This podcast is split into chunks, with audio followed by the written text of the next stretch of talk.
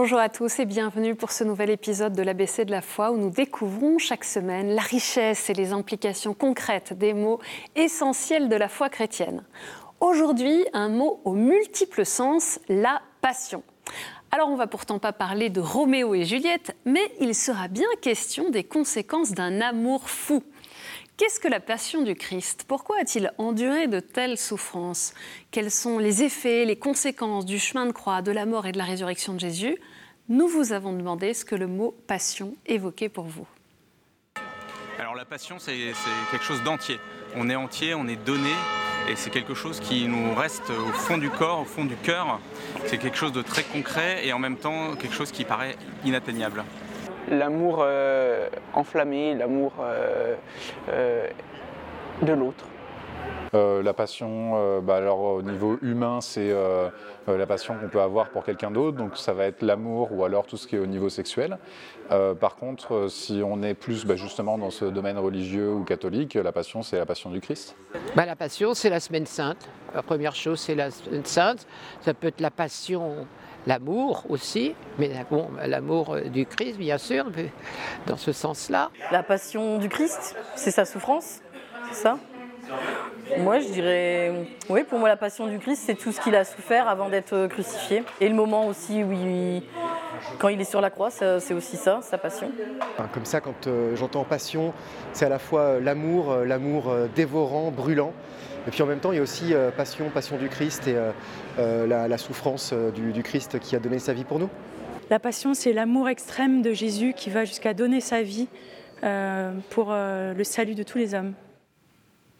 Et oui, vous l'avez bien dit, il y a plusieurs sens au mot passion. Alors si on l'évoque, mais seulement depuis le XVIe siècle pour parler de la passion amoureuse ou des passions qui animent tout être humain, nous allons surtout nous intéresser aujourd'hui à son premier sens, la passion du Christ et à toutes ses conséquences. L'origine du mot nous éclaire. La passion vient du mot latin passio, qui signifie supporter, souffrir. La passion désigne les souffrances de Jésus lors de son arrestation, lors de son procès, les différents supplices qu'il a subis jusqu'à la mise en croix et sa mort. Les quatre évangiles de Matthieu, Marc, Luc et Jean évoquent la passion du Christ. Cet épisode clé de la vie de Jésus a inspiré tant d'artistes au fil des siècles. Des milliers d'œuvres ont été réalisées et nous avons tous en tête la Pietà de Michel-Ange à l'entrée de la basilique Saint-Pierre de Rome, mais aussi des œuvres musicales comme les Passions composées par Jean-Sébastien Bach au XVIIIe siècle. Et puis parmi les films réalisés sur ce sujet, celui de Mel Gibson, intitulé justement La Passion, a marqué les esprits par son réalisme. Défiguré par le supplice, Jésus apparaît comme le serviteur souffrant annoncé par le prophète Isaïe. Je cite le livre d'Isaïe. La multitude avait été consternée en le voyant car il était si défiguré qu'il ne ressemblait plus à un homme. Il n'avait plus l'apparence d'un fils d'homme, c'est en Isaïe au chapitre 52. C'est à Jérusalem que tous ces événements se vivent et qu'on peut en faire mémoire. Jésus est arrêté au Jardin des Oliviers à Gethsemane. La Via Dolorosa retrace les 14 stations de son chemin de croix jusqu'au Saint-Sépulcre, lieu de sa crucifixion sur le Golgotha. Avec la résurrection, la passion du Christ est au cœur de la foi chrétienne. Pendant la Semaine sainte, qui va du dimanche des rameaux à la célébration de Pâques, on entend à plusieurs reprises le récit de la Passion. C'est ce long évangile qui est lu à la messe du dimanche des rameaux et de la Passion, c'est son nom complet.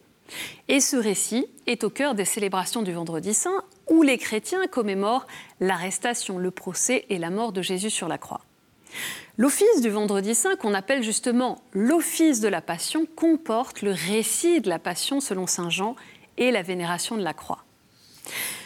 Annoncée dans l'Ancien Testament, la passion du Christ n'est pas une punition de Dieu le Père sur son Fils. Les sacrifices humains sont en horreur à Dieu, comme le dit clairement l'histoire d'Abraham et d'Isaac. Et les prophètes ont expliqué que Dieu ne demande même pas de sacrifice tout court. La passion de Jésus, c'est donc tout autre chose. C'est la preuve ultime et l'amour total et inconditionnel de Dieu pour les hommes. À l'époque du Christ, la croix évoquait l'horreur et l'humiliation. On l'appelait le supplice honteux. Et il était défendu de crucifier un citoyen romain.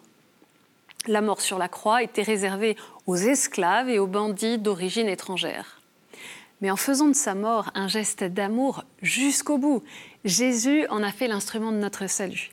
Et on va tout de suite voir non seulement pourquoi, mais aussi ce que ça change pour nous.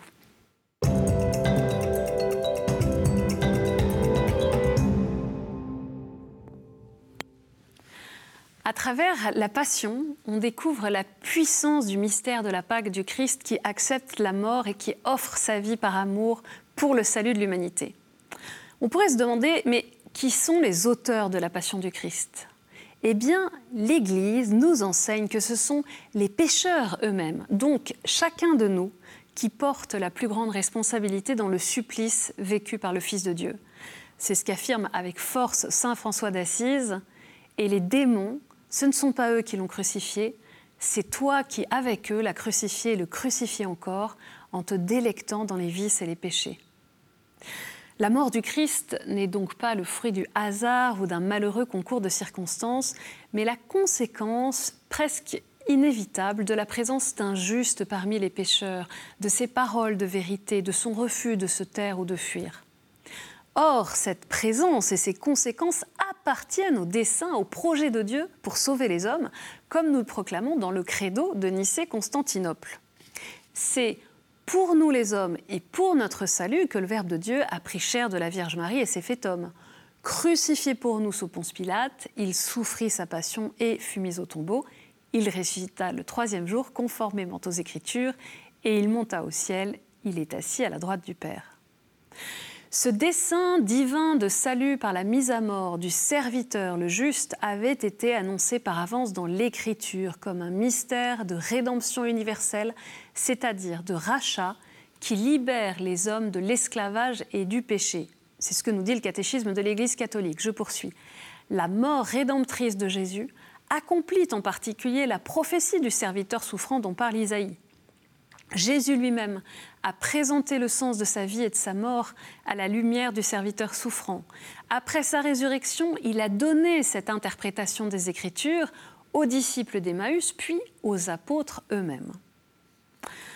En rendant ainsi le Christ solidaire de nos pécheurs, Dieu n'a pas épargné son propre Fils, mais il l'a livré pour nous tous, dit la lettre aux Romains, pour que nous soyons réconciliés avec lui par la mort de son Fils.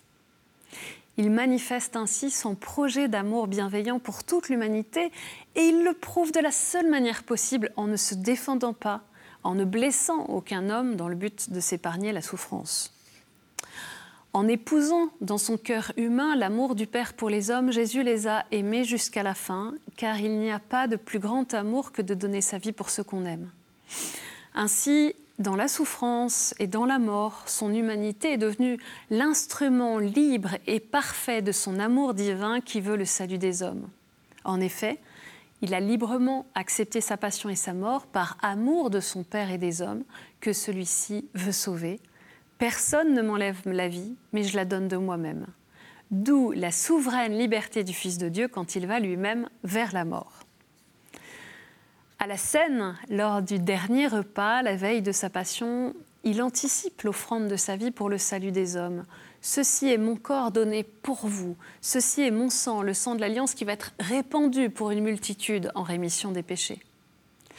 Saint Thomas d'Aquin a longuement médité sur euh, les raisons, euh, les causes et également les effets de la passion. Il note euh, cinq effets principaux que je voudrais vous partager. Il nous dit que la passion du Christ nous délivre 1 du péché, 2 du démon et même 3 de la peine du péché, même s'il nous faut pour cela être pleinement configuré au Christ. La passion nous réconcilie également en profondeur avec Dieu, alors que le péché nous avait séparés de lui. Et enfin, cinquième effet, il nous fait entrer dans la vie éternelle. C'est à travers toute son incarnation que Dieu nous sauve, c'est ce que développe le cardinal Henri de Lubac. Le Verbe de Dieu en s'incarnant, pose le premier acte d'une série infrangible qui se poursuit par la mort, la résurrection et enfin l'ascension.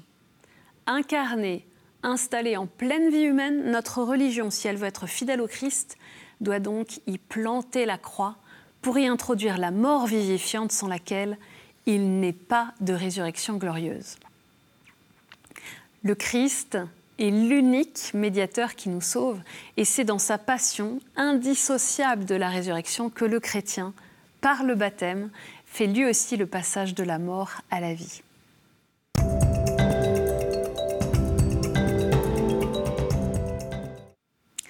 Comment vivre davantage des fruits de la passion du Christ? Une première idée, ce serait de prier le chemin de croix et les différentes stations.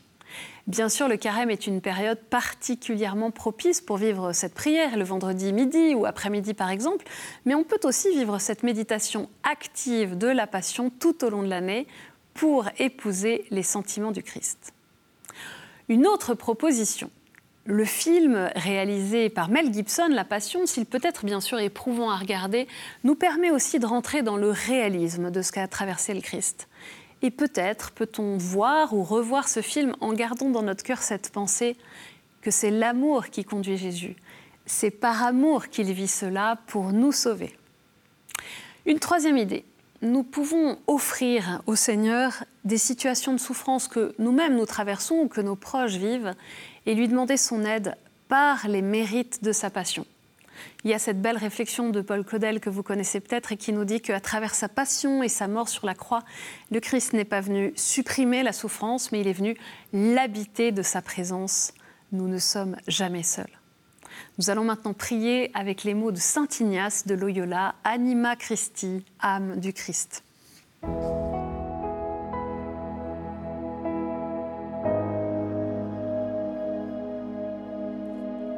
Du Père et du Fils et du Saint-Esprit. Amen. Âme du Christ, sanctifie-moi. Corps du Christ, sauve-moi. Sang du Christ, enivre-moi. Eau du côté du Christ, lave-moi. Passion du Christ, fortifie-moi. Ô bon Jésus, exauce-moi. Dans tes blessures, cache-moi. Ne permets pas que je sois séparé de toi. De l'ennemi perfide, défends-moi à l'heure de ma mort, appelle-moi, ordonne-moi de venir à toi pour qu'avec tes saints je te loue, toi, dans les siècles des siècles. Amen.